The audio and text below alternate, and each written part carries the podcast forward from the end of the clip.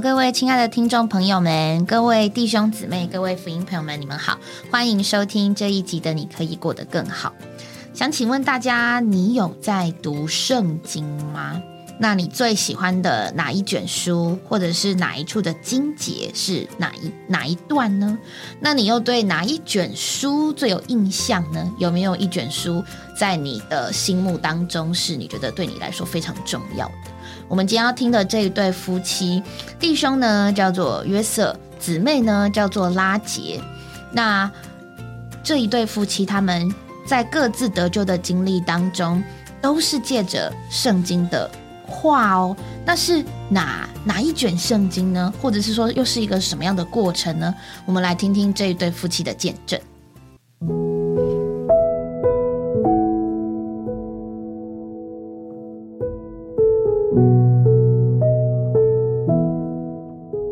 约瑟，你好，你好，各位听众朋友，大家好，非常高兴来到这边和各位听众朋友分享我信耶稣的故事。嗯，谢谢。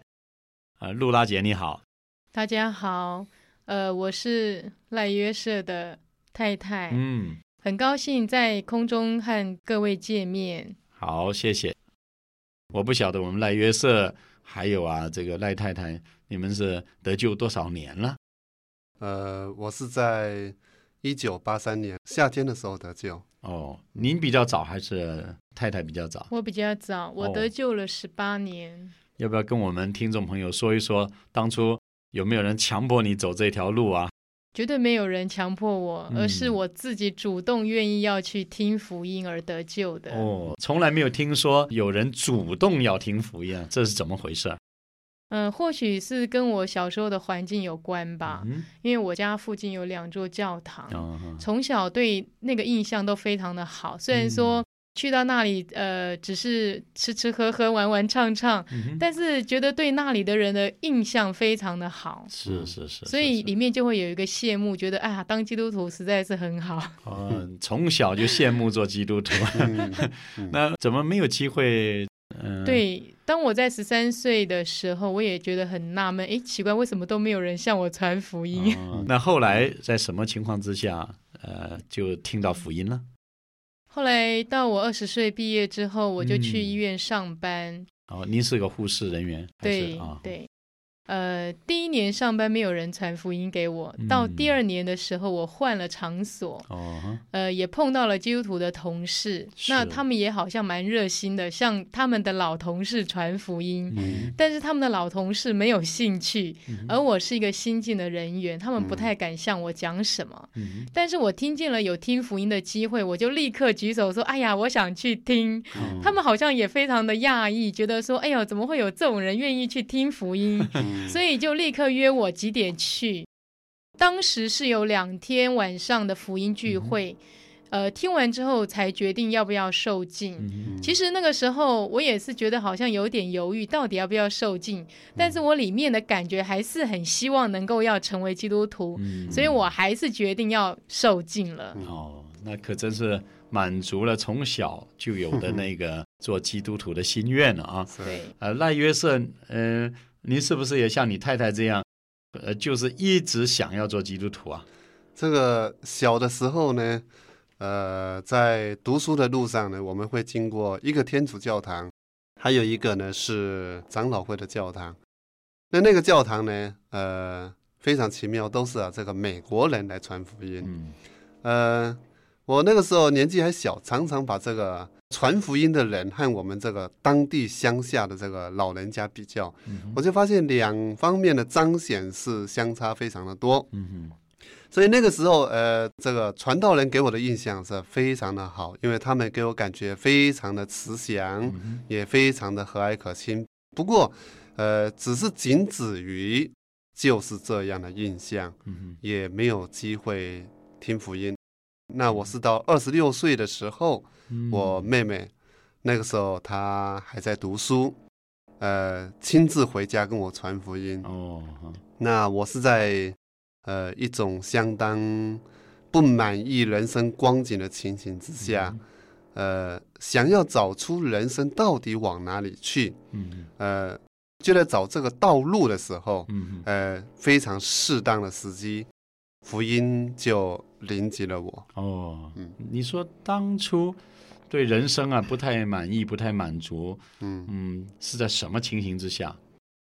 呃，那个时候我是在从事这个建筑的行业，嗯一面来讲，我的老板也好，呃，我的客户也好，都非常的称赞这个我做工的品质。但是每一天下班之后，我常常在想，我工作做那么好，到底我将来要往哪里去？嗯，因为，呃，人死了，好像再好的事业，就是留在地上；那人死了呢，也带不走。所以我对这个人生这么奋斗，到底要把这个成果带到哪里去？我常常去思考这个问题。是。所以那个时候对人生呢，呃，非常的不满意，对人生非常的惶恐，嗯哼呃，因为人生没有答案，所以呢，常常在下班之后，呃，晚上九点大概就是我喝酒的时间，所以呢，呃，常常是喝得醉醺醺的回到家里，那我母亲是呃非常的伤心，那另一面呢，我那时候也渐渐的染上了赌博的习惯，呃，我老板呢就是。这个赌博召集人，所以每次下班之后都说：“哎，赖先生，我们今天四个少一个，啊，这个少你不行。”所以呢，呃，我就下去赌博了。那也不仅这样子，就在那过程中，呃，我去读一些书，盼望从这些书中找到人生的方向。好些书一直没有告诉我人生到底往哪里去。比方说，我那时候很喜欢读《红楼梦》，到最后我发现这个贾宝玉当和尚去了，我就发现 这样的人生不能过，所以呢，对人生实在是非常的惶恐。嗯哼，那所以在这种情况之下呢，妹妹跟你传福音，你就能能够接受了啊。是。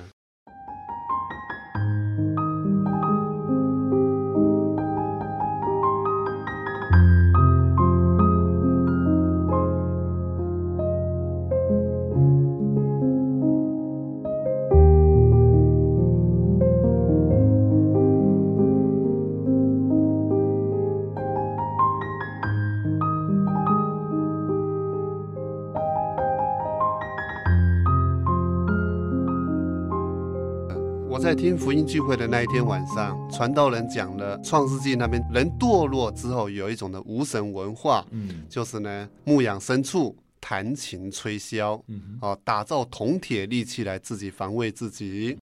我那天晚上听见这样的福音之后，我就觉得说，主啊，我要离开这种无神的生活，我要来走在有神的道路上。嗯，所以我得救之后呢。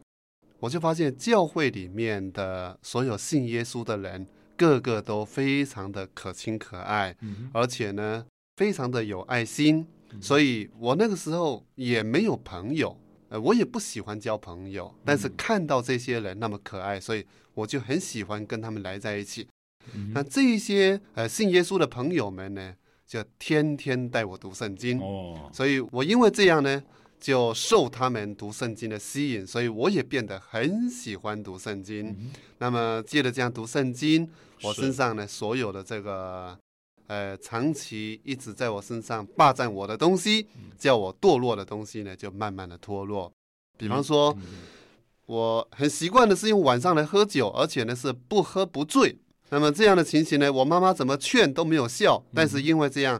常常来读圣经，来呢和弟兄姊妹常常来在一起，那渐渐的就觉得说这个喝酒实在是没有什么意义，啊，里面被主充满了，那么喝酒的难处也就去掉了，嗯，还是来过教会生活最快乐，嗯呃，那么这个赌博呢，每次上的牌桌，哎，我正要去赌的时候。这位耶稣在我里面就一直告诉我：“你还是回家去吧。”呃，头一次不听话，两次不听话，第三次实在熬不过他，到最后呢，实在是呃只好照着里面呃主耶稣的生命的感觉回到家里面去。是的，过教会生活，在过了呃差不多将近一年之后，哦，那刚信耶稣也是还是天天抽烟，一天抽两包。哦哦，那么大的烟量，呃，谁劝勉都没有效。但是因为读主的话，里面就被充满，是充满之后，一天两包烟的这个情形也就去掉了。对，这是我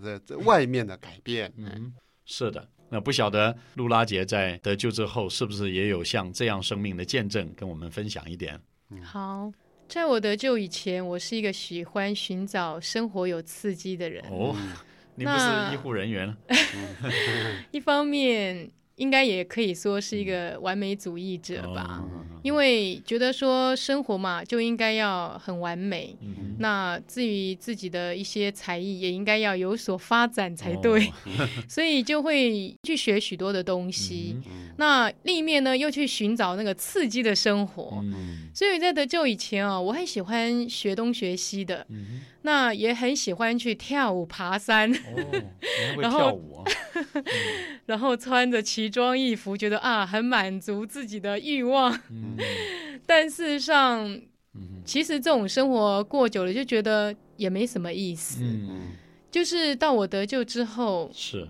读了主的话之后，甚至于跟弟兄姊妹相处之后，嗯，我就觉得说，哎，这个生活很踏实，嗯甚至于应着主的话，让我看见那个实际，是的，我就觉得说，哇，这实在是太宝贝了，嗯，很奇妙，是，转眼之间一百八十度的转变，对，呃，以前所交世界上的朋友，就是可以说，也可以说是酒肉朋友吧，是的。可以说是旦夕之间就没有再联络了。那个转变实在是非常的快，也非常的大。那以前的同学也觉得好奇怪，为什么我会变得这样？是的，我就会告诉他们说，是因为主，哎，他给我的生活是很踏实的，是的，也让我觉得里面很满足，而不是外面的满足。是。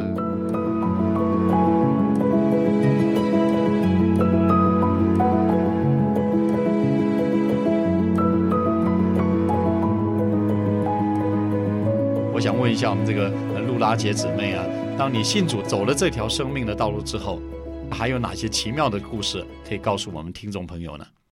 当我受尽信主之后，我所看见的书报和我所想的好像不太一致哦。所以我有三年的时间没有在教会生活里，嗯，直到有一天，真的是像刚刚主持人所说的，真的是我们的机遇就是神自己，嗯，有一天神就在我里面问我，你的人生到底要去哪里？嗯，哎，我也觉得很奇怪，所以我就是抱着一个虚空的感觉和怀疑的态度来寻找人生的道路。是的，主就让我。感觉我需要去读启示录，嗯，虽然那个时候圣经还完全没有解释，嗯，可是我就是利用了一个下午的时间，把一卷启示录全部都读完了。哦，等到我读完之后，我就觉得说，整个天都为我打开了，我看见了启示录里面所有的意象的图画，嗯，整个人都被震惊住了，哦，马上立刻跪下来向神祷告，这样子。主啊，我愿意走这一条生命的路，嗯，我不要再奔向死亡的道路。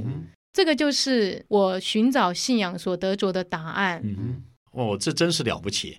那在这样的接触到主，也跟主祷告，到底主要的您是摸到了哪一个点呢？嗯，一方面，我觉得我知道了什么是永生的路。嗯因为我在医院上班，所看见的情形，嗯，几乎都是非常的悲观的。嗯，是是是。那看到了圣经之后，就觉得说，哎，真的是有两条路摆在我的眼前，嗯，让我自己来选择。是的。所以我就觉得说，啊，主为我开了一条活的路。嗯。让我去走，那一面来说，我看见里面讲到永远的审判，我就想到我的家人，他们不能够进到永远的灭亡里。是的，我就也立刻跪下来向神祷告说：“主啊，我愿意回去拯救我的全家，我要把这样的福音告诉我的家人，让他们全部都得救，能够和我一样走永远生命的道路。”是，所以这个很大的转捩点就是呢，当你读到启示录，看到。有这个永远的生命，也有永远的审判。嗯，就想到家里很多人还没有得救。嗯，那么后来你是不是就也是很勇敢跟他们传福音呢？还是？呃，当我看完启示录之后，嗯，我里面就有一个决定，我要辞职回家。哎呦，一方面我妈妈在生病，二方面我希望能够好好的来开始过教会生活。是的，是的。三方面在为我的前途有另外一个打算。嗯所以我回去之后，其实主要的目的还是要带他们得救。嗯我的父亲他是一位军人，他经过了所有的大风大浪，他觉得其实没有神也没有关系，他一样可以活得很好。嗯所以我觉得说擒贼要擒王。那我回到家之后，我就为他迫切的祷告，甚至于是进食祷告。哦那我的父亲他就说：“你们去信就好了，嗯我不信没有关系。”是，甚至跟我讨价还价说：“哎呀，今天晚上下大雨，我大概不能去听福音。嗯可是我就觉得很奇妙，我那天就跟主说：“主啊，你七点以后就叫雨停下来。”嗯，结果那一天真的是七点以后雨就停了。太好了，那因为我的父亲他是退役军人，是后来他有兼差，嗯因为要在户外工作，他就说，如果白天去上班，晚上去听的话，就会觉得很累，嗯。所以第二天我不想再去了。可是我就觉得说，这是一个关键的时刻，因为第二天要受尽，嗯。第二天才是决定他是不是真的得救的时候。是所以我就跟主说：“主啊，你第二天叫白天下雨，晚上停雨，哎让他能够再去听一次福音，好叫他能够受尽。”是的，结果主也真是很奇妙，嗯。第二天白天就拼命的下大雨，嗯。结果我的父亲就不能去上班，他只好待在家里一天。可是等到晚上，他又跟我说，如果雨没有停，我还是不会去的。是结果主到七点的时候，雨又停了，嗯。他又跟我去听了福音。是。嗯但是不是我催促他去受尽，而是他听完福音之后，他里面真是被主的话感动，太好，自己站起来说要受尽，嗯，他就真的得救了。是。嗯。我们路拉姐姊妹呢，不仅自己主动要走这条生命的路，并且呢，把家人呢，通通都带到得救的光景。主真是听了他的祷告。那不晓得赖约瑟是不是家人也有一些得救了呢？亲爱的朋友，大家好，我还是愿意来说一下我家人得救的情形。嗯就在一九八四年，嗯我得救的那一年，是主在我家也做了非常奇妙的工作。哦，呃，我得救过后没多久，大概一个月，我弟弟啊，他也是因为听见了福音，嗯他就啊主动的要去受尽，是他是巴不得呃传福音聚会赶快到，嗯呃，他那天晚上呢也就受尽了。嗯呃，我弟弟受尽之后，大概也就也差不多是一个月，接嗯着是我妈妈受尽。哦所以呢，我那个时候在我的乡下呢，就呃我们家就有三个人，哎、就得救。一得救之后，我们就开始来过教会生活。好像你们是在苗栗，是是不是？听说那里的人并不是那么容易接受主。是，一般来讲，客家人是相当难接受主，嗯，主要的是因为我们有祖宗牌位的问题。那么这个传统的力量在客家人中是影响我们是非常的大。嗯哼。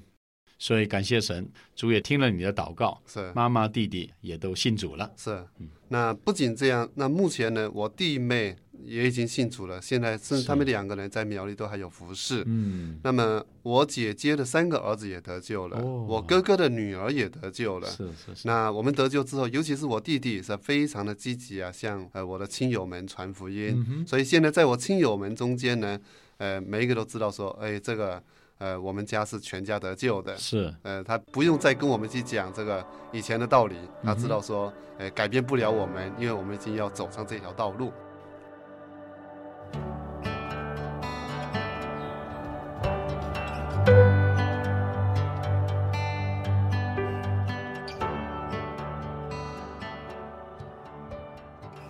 听完这对夫妻的见证，有没有觉得他们的得救，呃，其实听起来好像很顺利，对，因为他们几乎没有什么拒绝，但是似乎又有一些的过程。然后他们分别是讲到，先是讲到得救前、得救后，然后呢，再来说到呃他们得救的过程以及生命的改变。那我们先来谈谈第一段，这个妻子得救前跟先生得救前的，他们都对他们有一个共通点，就是都对教会生活的有印象。妻子呢是对教会的活动很有印象，他可能有去过，我我我想是这样子，但是他觉得很奇妙是都没有人问跟他传福音。诶，对啊，就是我想到我以前很小的时候，我其实我我我是国中的时候信主，可是我其实在小学的时候，呃，因为我的外公外婆住在南投的中心新村，那那边有个地方叫中心会堂，然后我也曾经在那边参加过一些主日学的活动。确实，就是我跟这个姊妹有一个同样的过程，就是我去参加这些活动，我也觉得这些人很好，但也没有人叫我受敬哎，真的真的是跟姊妹没有人。特别传福音给他哎，但是我但是我跟这个姊妹不一样，这个姊妹啊，她她说他印象很好，所以这件事情在他的里面感觉就是一个美好的回忆。嗯，那一直到他当工作之后，然后同事传福音给他，真的才叫传福音给他了，然后他才得救，而且是聚完会后主动就说要得救。我觉得嗯，这样的福音朋友真好，我也好想遇见几个这样福音朋友。对，那先生呢？是他他的印象也蛮特别。他说从小对外籍传福音的人印象就很好。他说这些，而且他遇到传福音的都是老人。他说跟他苗栗当地的老老一辈的看起来对比较不一样。他是形容的比较慈祥。然后也很和蔼，那我就不晓得他遇到了长辈。不过也因为这样的反差，让他对于所谓这些传教士他们的信仰，对于这个所谓洋教，他并没有觉得不舒服的。对，因为对他来讲，他有说嘛，客家人嗯，在那个环境里面要信主不容易。可是他从小居然对这件事情就很有印象。然后后来因着妹妹传福音给他，他就得救了。嗯，那其实他们的得救都是，其实我想他们本来就。不排斥了，嗯，但是就是差那么一个人，对，来问他们，嗯，呃，而且刚刚好有人来问他们的中间过程，他们自己有对于人生有一种的，不管是弟兄说的不明白，或者是姊妹说的，好像一直在寻求什么，对，总是一个过程，让他们在。那个过程之后，然后主这位解答的神就出来了。嗯，那个那个感觉真的很有趣，好像一个人他就在那边思考，呃，我该怎么办？然后突然有一个人就说：“我来告诉你吧。”真的，对，而且，嗯，我觉得更有趣的就是。弟兄是读创世纪，对，姊妹是读启示录。我开头的时候不是有问大家说，你有对哪一卷圣经很有很有很有印象吗？这样子，那没想到这个弟兄是对创世纪，然后姊妹是对启示录，刚好一个头一个尾，怎么那么刚好？嗯，那不无论如何，就是呃，先生得救中跟妻子得救中，以及他们得救之后这个生命的改变，其实。都让我发现一件事情，就是人他真的是需要碰着一个东西，是他从来没有碰过的。嗯，但他得着了之后，反而让他的人生呃的这个转变，也是他从以前的生活里面没有的。嗯，这个如果如果如果他接触了这个东西，给他的改变不是变到他现在能够侃侃而谈的变化，其实那就代表说那个变化的幅度呃不够大嘛。它不是一个整个转过来的，它可能只是一点点的。可是这一对夫妻他们今天碰到的一个东西叫生命，对，一个生命能够使他原本这个人有一个非常大的改变。那改变是他的观念，他对事情的看法，以及他对家人的态度不一样。那个转变真的是蛮大的，而且是往一个更好的方向，更。更能够使全家都能够喜乐的一个一条路上去。嗯，我觉得这个见证会让我知道说，呃，其实我们传福音给人，有的时候我们可能只是那个撒种的人，嗯，那有的时候我们可能是那个浇灌的人，对。但是无论你撒种或是你浇灌，有一件事情就是我们没有办法，没有办法拒绝，就是神有一天会叫这个人生长。嗯，对，那这个是我大概在这一对夫妻当中的见证，稍稍整理一下。不过可以先听听雨珍跟刘弟兄说的，是不是还有更深入的部分，我们可以讨论一下。嗯嗯，我听完这个见证就觉得哇，真的是整本圣经都可以传福音。对啊，从创世纪到启示录，这对夫妇也是嗯很深入圣经的话。对，然后我自己很印象深刻的也。跟这个刚刚分享的一样，是他们得救的原因是因为主的话，嗯哼，就他们里面可能信了，但那个不足以支撑他们真的认定这这一个信仰。嗯嗯，我们还是要回到圣经，回到神的话里面，这个信仰就会变得很实际。嗯哼，对，印象深刻，弟兄是说到创世纪里面的无神文化。就是人堕落之后，对人堕落之后开始发明音乐、发明娱乐、发明这个防御。嗯，那神以前在伊甸园嘛，就是亚当和夏娃的一切，是人的保护、维持、供应、喜乐，也是人的娱乐和防卫。在神的园子里面，这些都可以满足人，但。一旦人失去了神，也就失去了一切，嗯，就不得不发明属于自己的文化来满足自己。我觉得弟兄蛮特别的，他听到这里就觉得，哎，这不就是我们现在的生活吗？我们需要娱乐满足，我们也需要这个事业成功来满足我们自己，但好像满足了又没满足。对啊，对啊，就是在这边他就觉得，哎，原来神才是我们真的的满足。对，那我觉得姊妹。他说是神引导他去读启示录嘛？对啊，因为他在寻找人生的道路，他觉得很怀疑、很困惑，但却在启示录里面，就是圣经的最后一卷书里面找到答案。是他点了两个启示录很重要的点，一个叫做永远生命，嗯哼，一个叫做永远的审判。嗯哼，看到审判，我们一般人应该蛮害怕的吧？一方面是他不容易理解，嗯，一方面也是看到之后。不知道要怎么，所以我应该怎么办？对啊，但姊妹却是在里面看见神的心意。对，对，他不止决定，就是看到这个永远的审判之后，还决定要离职。对，然后带家人好好过教会生活。对对对，我觉得那里真是因为遇见神了。这不是我们的头脑可以领会的，一定是在这个话中有生命的供应。对啊，所以使姊妹的观念改变了，然后遇见真实的神。对，所以从这个。这这一对夫妻的见证啊，嗯嗯，他给我们开了另外一面的窗子。是很多时候我们都觉得得着神就是得着了一切，的确得着神是得着一切，但是问题是，我们对神的领会，我们对这个世界的领会，对整个人生的安排的领会，我们真的很有限。嗯都是从我们原来的认识里来认识神嘛。嗯，所以神的话，它真是奥妙。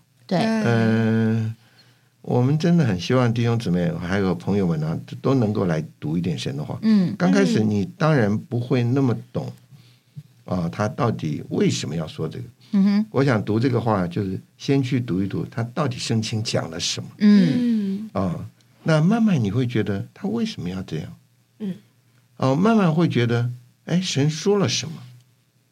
神为什么要这样说？嗯，啊，这个都是很特别。对，呃，我自己啊，或者从我的家庭里，我就讲一点这样感觉。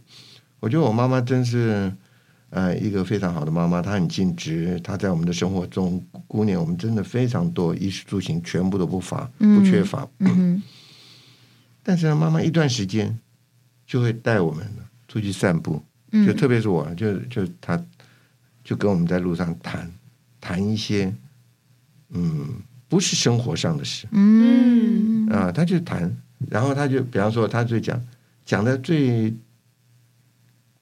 最呃，怎么解释啊？就是讲的最一般的，就大家都会讲的，但从他讲出来，对我的意义就差很多。嗯哼，他说你啊，要做一个堂堂正正的人。嗯，对，这个话我们从学校里面听了不知道多少。嗯，但是从他讲，他讲了那么多事情，然后结果是这样。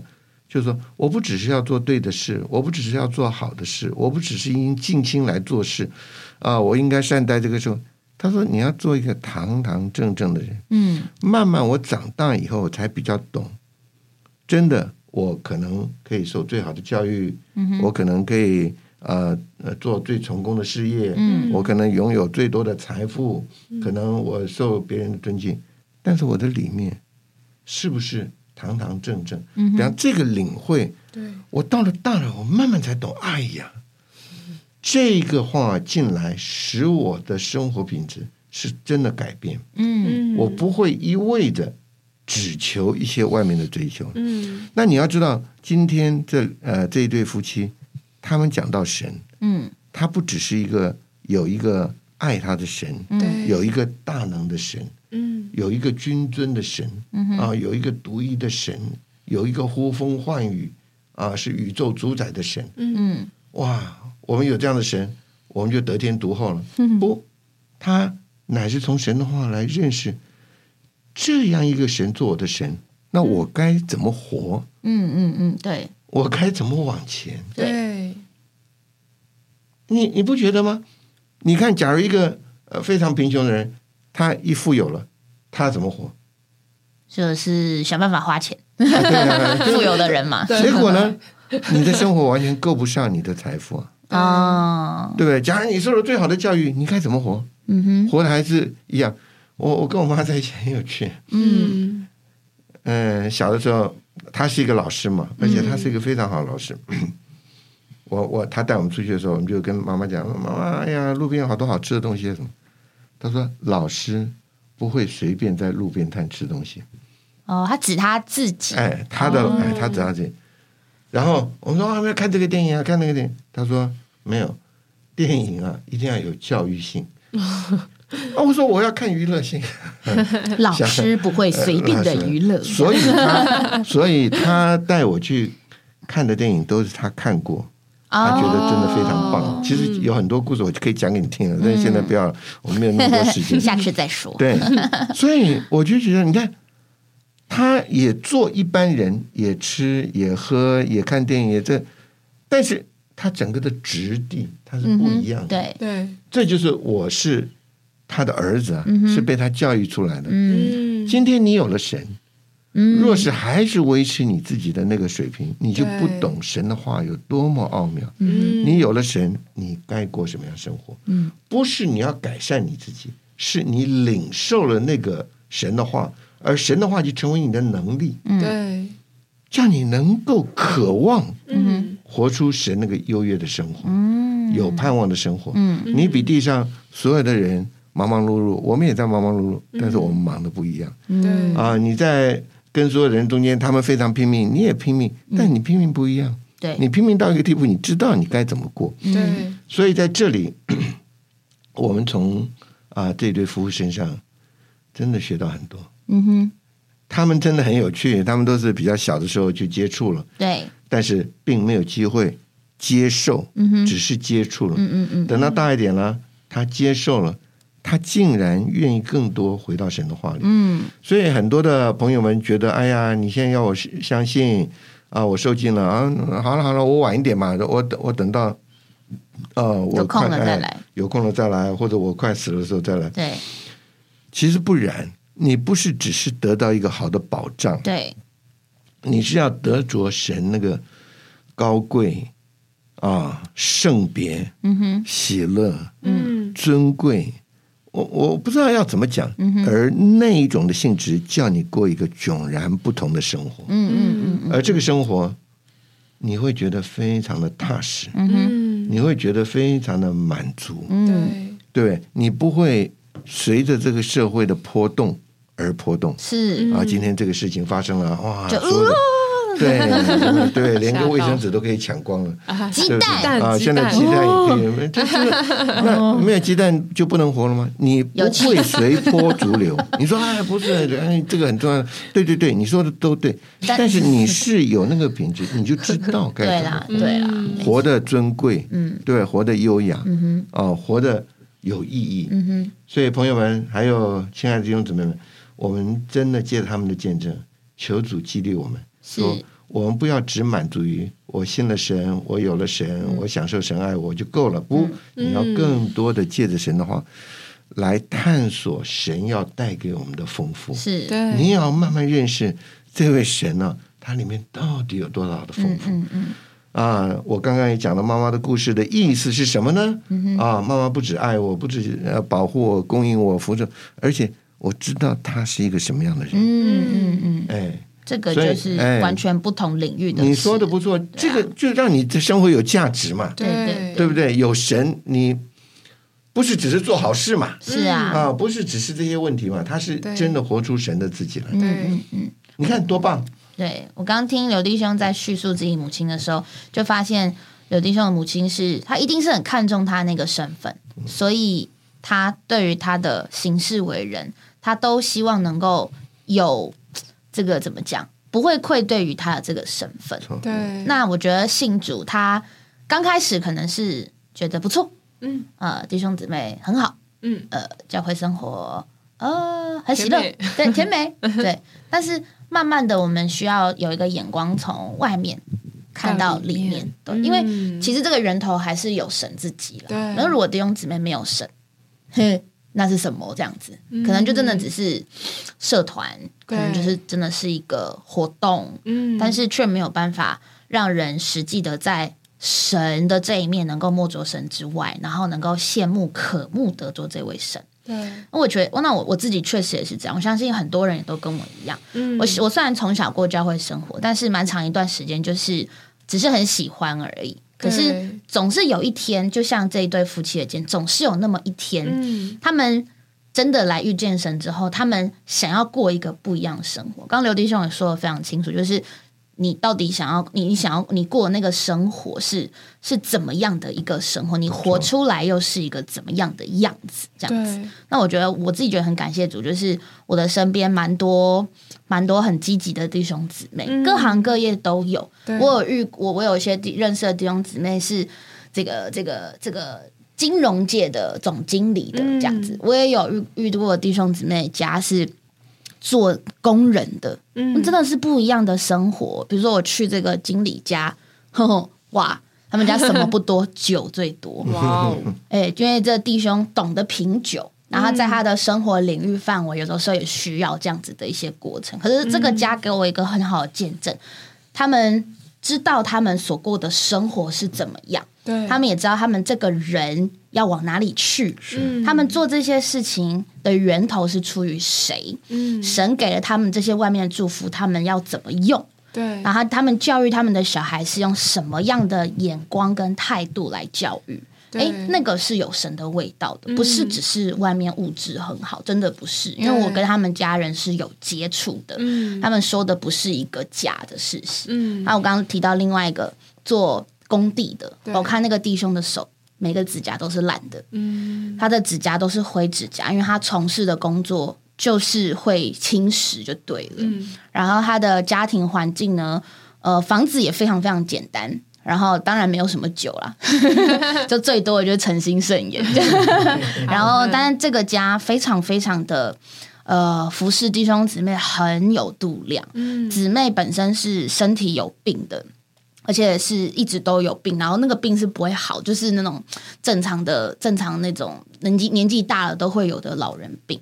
但是呢，这个家就是服侍的弟兄姊妹都不是这么的容易说服的人。然后，但是他们还是一样周周都这样子爱宴这些弟兄姊妹，甚至有时候主日是一整天，因为有些弟兄姊妹是早上不行，他下午可以，他们就为了这些弟兄姊妹特别就是。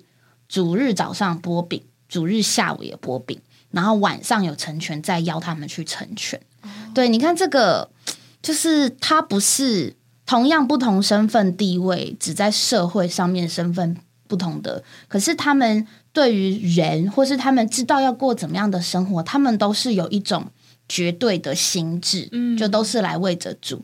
无论是我刚刚说这个这个弟兄，他身份是经理的身份，跟这个弟兄是做工人的身份，他们对他们对他们的人生真的都很知道自己。要做什么？然后我我我在他们眼神里面就很清楚，他们很就是那个清楚的感觉，我很难形容。坚定，对，很坚定啊，对，坚定。他不是自以为自己知道，那个不一样哦。对，所以我觉得刚刚借刘弟兄在叙述这一段的时候，我就想到，确实，呃，真的有主，甚至有主在其中的人，对他的那个。对于他人生的事情是有把握，可是那有把握并不是自己来的，而是因着有神的引导。跟神在他们的每一件事情上，让他们对神的信心与日俱增。对对，那刚刚在这个雨珍在叙述的时候，雨珍讲到一处很很很很好的话，那那一句话也是出自于提摩太后书三章十六节，说圣经都是神的呼出。对，他后面他接着说，对于教训、督责、改正，在意义上的教导都是有益的。嗯，那我今天不多不多解释这处的经节，就是希望大家能够多多去认识。这处经节，大家会去看，大家也需要去看到底教训、督责、改正，在义上的教导，他是怎么说的？对，那网络上呃有我们的生命读经，嗯，然后呢，圣经呢有注解版，您都可以上网查询。这处经节就是提摩太后书三章十六节。对，那盼望今天的见证以及我们在这里的讨论跟分享，能够让听众朋友您。对圣经产生多一点点的兴趣，对，那当然更盼望，也非常祝福您，借着这本圣经能够认识这位神，对，摸着这位神，也让这位神来得着你的一生。嗯，感谢主。